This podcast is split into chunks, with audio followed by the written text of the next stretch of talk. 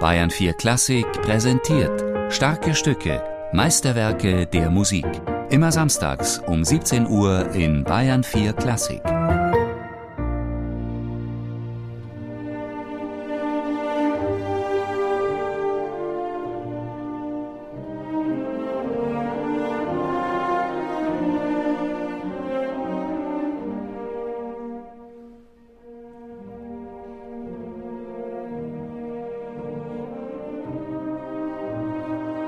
Mein Kopf ist voll von Ideen, wenn man sie nur sofort niederschreiben könnte. Schrieb Antonin Dvorak am 10. August 1889 an seinen Freund Alois Göbel. Er war gerade mitten in der Arbeit an seinem Klavierquartett in S-Dur. Seine neue Symphonie musste noch zwei Wochen warten, bevor er ihre Melodien und harmonischen Abläufe, die er schon eine ganze Weile im Kopf hatte, skizzieren konnte.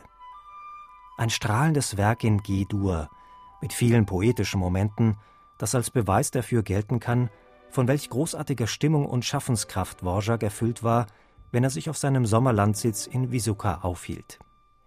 Der erste Satz greift nach einer Einleitung sogleich ein Vogelmotiv in der Flöte auf. Es ist bezeichnend für die Freiheit, die sich Antonin Dvorak in seiner neuen Symphonie herausnimmt.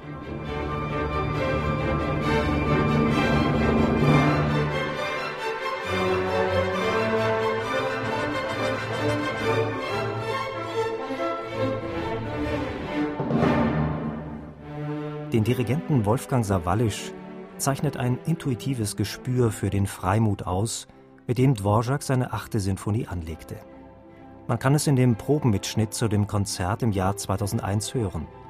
Sawallisch war bei aller detailgenauen Arbeit darauf bedacht, dass jeder Moment des freien Tempos und der Phrasierung vom jeweiligen Musiker ausschweifend genutzt wird, wie etwa im zweiten Satz. Deutlicher und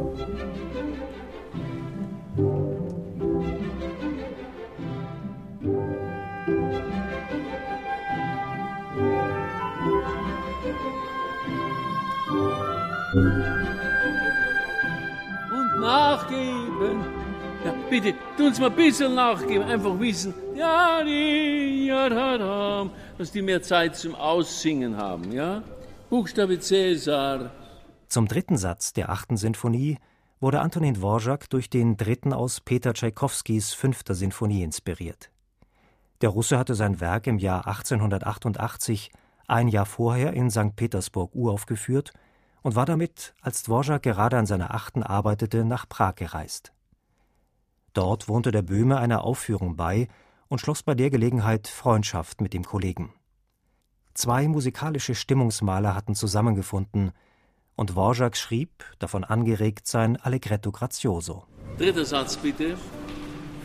Meine Damen und Herren, können wir vom Ausdruck her versuchen, mehr Unterschied zwischen G-Moll und G-Dur. Dass wir manchmal bloß dieses kleine helle Licht, was durch einen Durtakt oder zwei Durtakte hereinkommt, dass wir das besser ausnutzen. Und das andere ist sowieso schon traurig genug. Und darf ich im Ganzen mehr Rubato haben. Und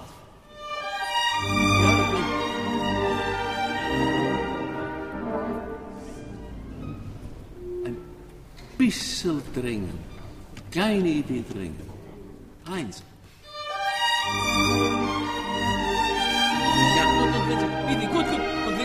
Von der Melodie her ein bisschen länger auf dem Forte da oben bleiben, dass es nicht sofort wieder zurückgeht. Bitte. Und.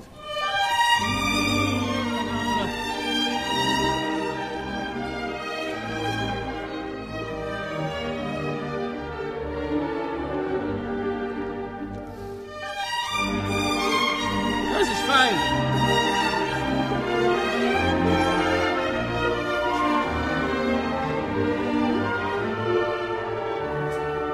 Tempo.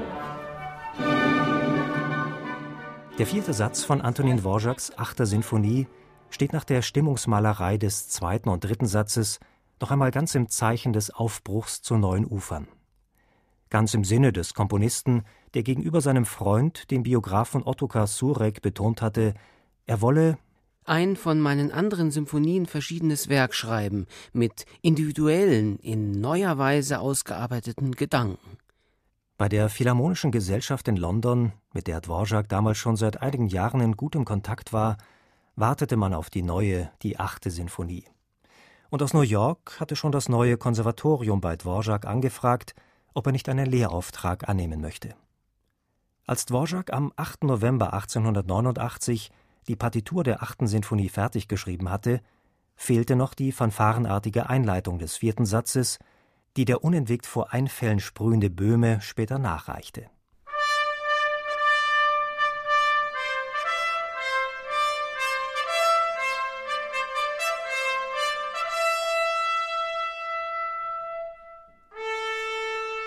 Antonin Dvořáks achte Sinfonie, noch geschrieben in der alten Welt, Sie sollte in seinem Schaffen zu einem Bindeglied werden zwischen der europäischen Tradition, aus der er kam, und den Klängen der neuen Welt, die er schon bald aufnehmen und damit von sich reden machen würde.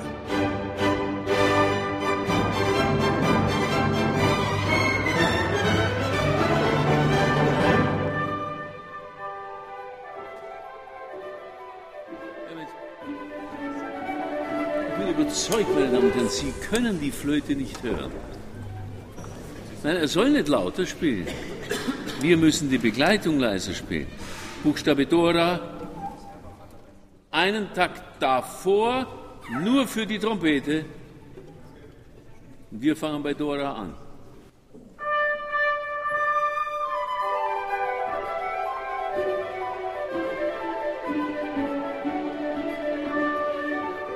Ihre Uraufführung erlebte Dvořáks achte Sinfonie am 2. Februar 1890 im Rudolfinum von Prag. Viel von dem neuen musikalischen Wind im Schaffen Antonin Dvořáks, das später in seinen Werken aus der neuen Welt gipfeln sollte, atmet auch schon die achte, und das trotz all der reichen böhmischen Motivik, die Dvořák hier verwandt hat.